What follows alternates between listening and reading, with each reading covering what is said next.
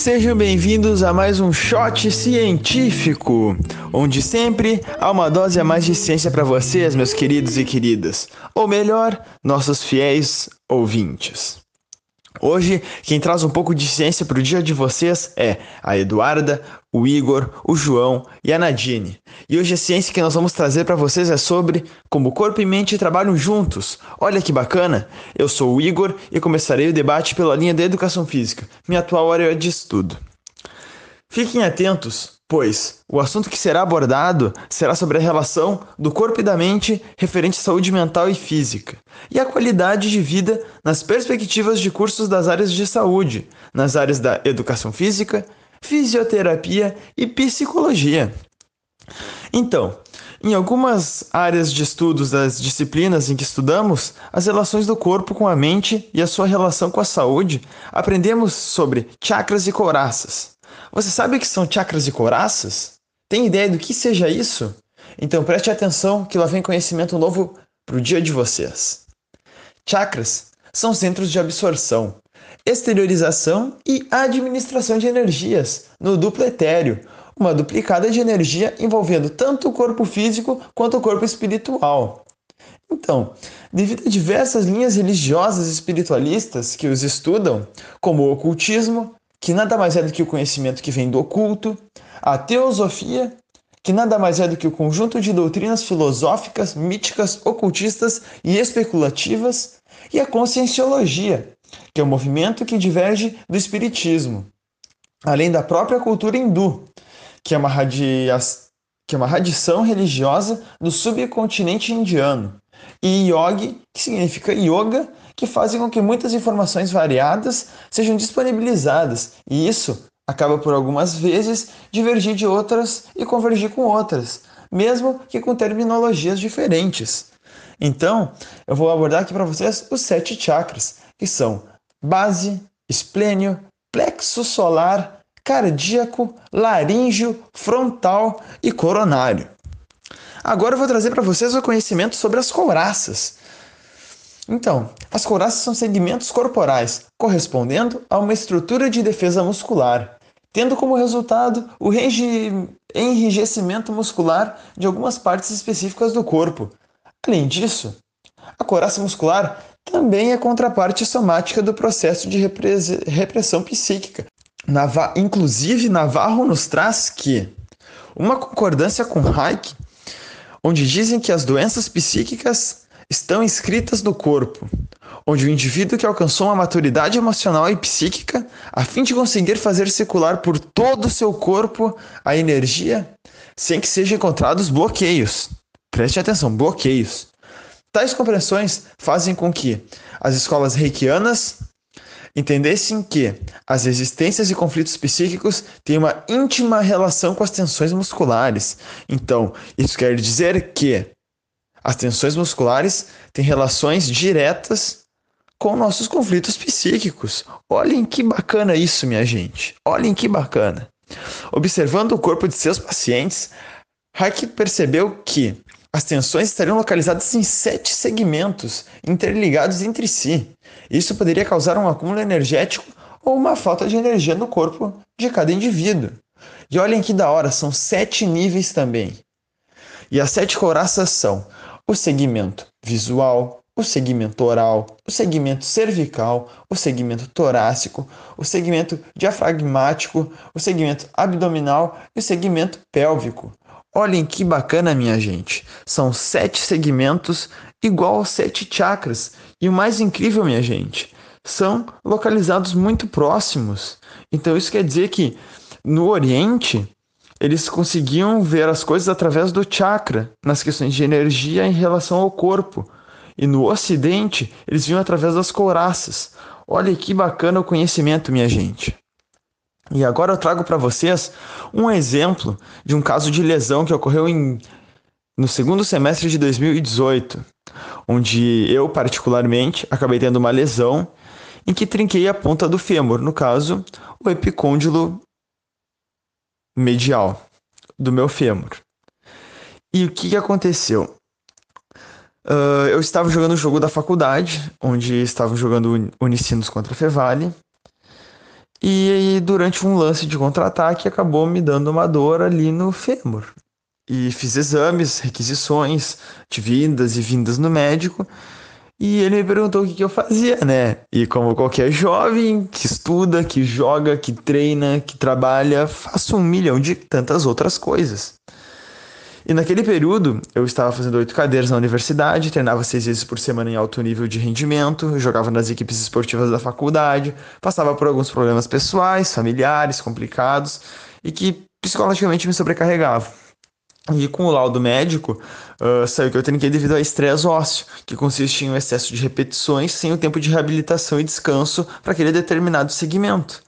E o médico me falou que, além disso, era importante eu colocar a cabeça no lugar antes de fazer esse excesso de coisas que eu submeti ao meu corpo.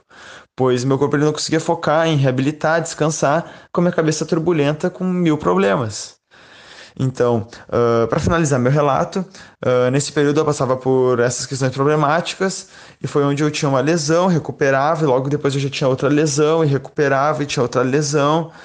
E devido a essas muitas questões psicológicas, elas acabavam por interferir e dificultar propriamente a minha reabilitação. E os próprios fisioterapeutas faziam com que eu compreendesse isso. Então a minha cabeça ela estava acabando por me atrapalhar um pouco mais nessa questão de reabilitação e recuperação esportiva. Isso mesmo, Igor. Olá, pessoal. Eu sou a Nadine e, assim como Igor, sou estudante de educação física. Sendo assim, seguirei comentando o tema de acordo com a nossa área. Bom, corpo e mente trabalham juntos e precisam estar em equilíbrio para que estejamos bem. Mas para isso, é importante manter uma qualidade de vida. Qualidade esta que está relacionada ao nosso bem-estar físico, social e mental. E um dos meios para seu desenvolvimento é o exercício físico. As pessoas que estão envolvidas com algum tipo de atividade física estão melhorando sua saúde mental na medida em que vão alcançando seu bem-estar. Bem-estar este que pode ser notado quando há uma melhora no humor e ânimo para exercer atividades de vida diárias. O pensamento se torna mais lógico, crítico e criativo. Possui mais agilidade nas respostas e estímulos, tanto internos como externos. Vocês que nos escutam, vocês sabiam que esses fatores contribuem para uma melhor condição mental? Isso mesmo! tanto para a realização das tarefas do dia a dia, como para a solução de problemas e também na superação de crises. De acordo com dados epidemiológicos, os indivíduos que possuem uma vida mais ativa tendem a ter menos riscos do que pessoas sedentárias de serem acometidos por desordens mentais. Isso mesmo, nos mostrando que a participação em programas de exercícios físicos é extremamente benéfica, tanto na esfera física como psicológica. A prática de atividades físicas atua na melhora da autoestima, no autoconceito da imagem corporal, das funções cognitivas e de socialização, mas também ela nos ajuda na diminuição do estresse e também da ansiedade. Atividade física é uma ferramenta importantíssima para a promoção da saúde. Desta forma, corpo e mente trabalham juntos e cuidar dos dois é essencial. Bom, Nadine e Igor, muito interessante essas questões que vocês trouxeram sobre os esportes e exercícios físicos. E eu vou aproveitar então para adentrar um pouquinho sobre o campo da psicologia.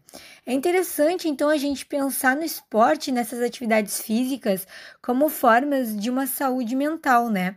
Então, agora, olá para quem nos escuta, quem fala aqui é Eduarda e eu pretendo mostrar um pouco para vocês a relação mente-corpo a partir das concepções da psicologia. E para isso, então, eu vou falar de uma área de estudo e atuação dentro da psicologia que é a chamada psicologia do esporte. Embora essa área seja mais usada em profissionais de alto rendimento, ela deveria ser mais reconhecida pela população em geral. Por quê? Bom, porque a psicologia do esporte ela atua em situações que envolvem motivação, personalidade, agressão, violência, liderança, dinâmica de grupo e bem-estar dos atletas. Ou seja, vejam só, através de práticas esportivas se trabalham questões do próprio indivíduo, que mais tarde podem refletir em sua vida cotidiana. Então, Uh, esses trabalhos que se fazem com atletas muitas vezes ultrapassam só ali a vida esportiva, a vida de exercícios físicos e passam também a interferir na vida própria do cotidiano de cada um, justamente por lidar com questões individuais. É uma área, então, da psicologia muito rica pela sua pluridisciplinaridade, porque o que, que acontece? Ela demanda de várias outras áreas do conhecimento que não sejam só a psicologia. Então, estão envolvidas aqui também a antropologia, a filosofia, a sociologia, a medicina, a fisiologia e biodinâmica do esporte. Então, vejam Nadine e Igor, coisas que vocês também usam na área da educação física, também são usadas aqui na psicologia, nessa interação corpo e mente. Então, vemos essa conexão corpo e mente nessa área da psicologia do esporte devido a dois objetivos principais dessa, desse campo da psicologia. O primeiro deles é fazer com que os atletas façam uso das habilidades psicológicas a favor deles e tenham o melhor rendimento possível. E o segundo objetivo é entender como que o esporte interfere e auxilia no bem-estar e na saúde das pessoas.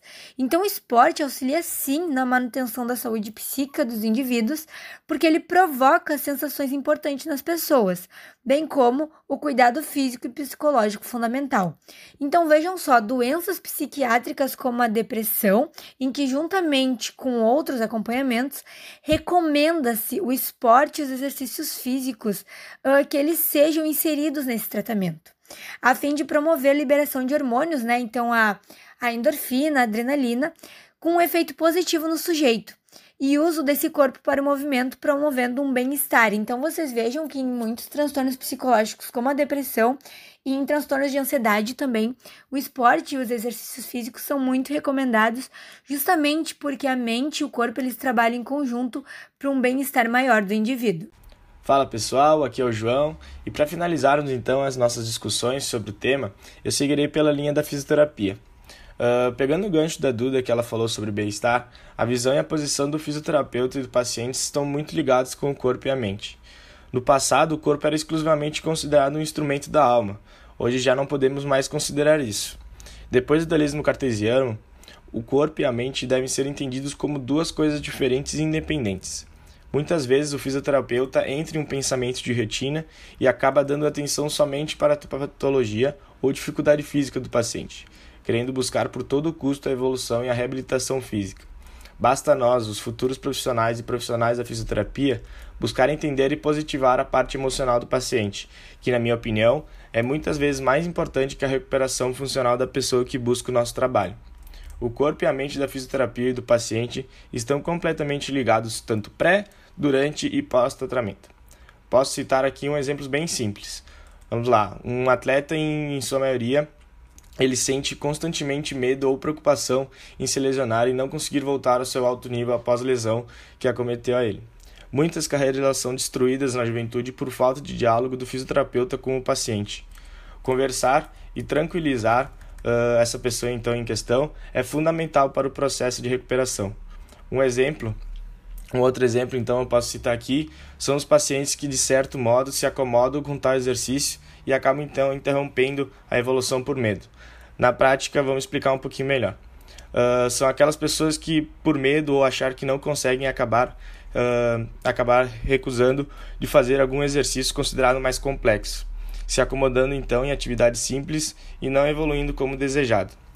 Uh, então, vai um recado aqui também Uh, você, futuro fisioterapeuta, fisioterapeuta, uh, paciente ou futuro paciente, né? Infelizmente todos estamos sujeitos a isso. Lembre-se que diálogo, então, ele durante e eh, pós-tratamento é extremamente importante, tá? assim, então, a evolução e os atendimentos serão muito mais eficazes e gratificantes. Uh, agradecemos então por ouvirem até aqui e contamos com o cuidado pessoal do corpo e da mente. Até o próximo podcast com um shot científico. Obrigado.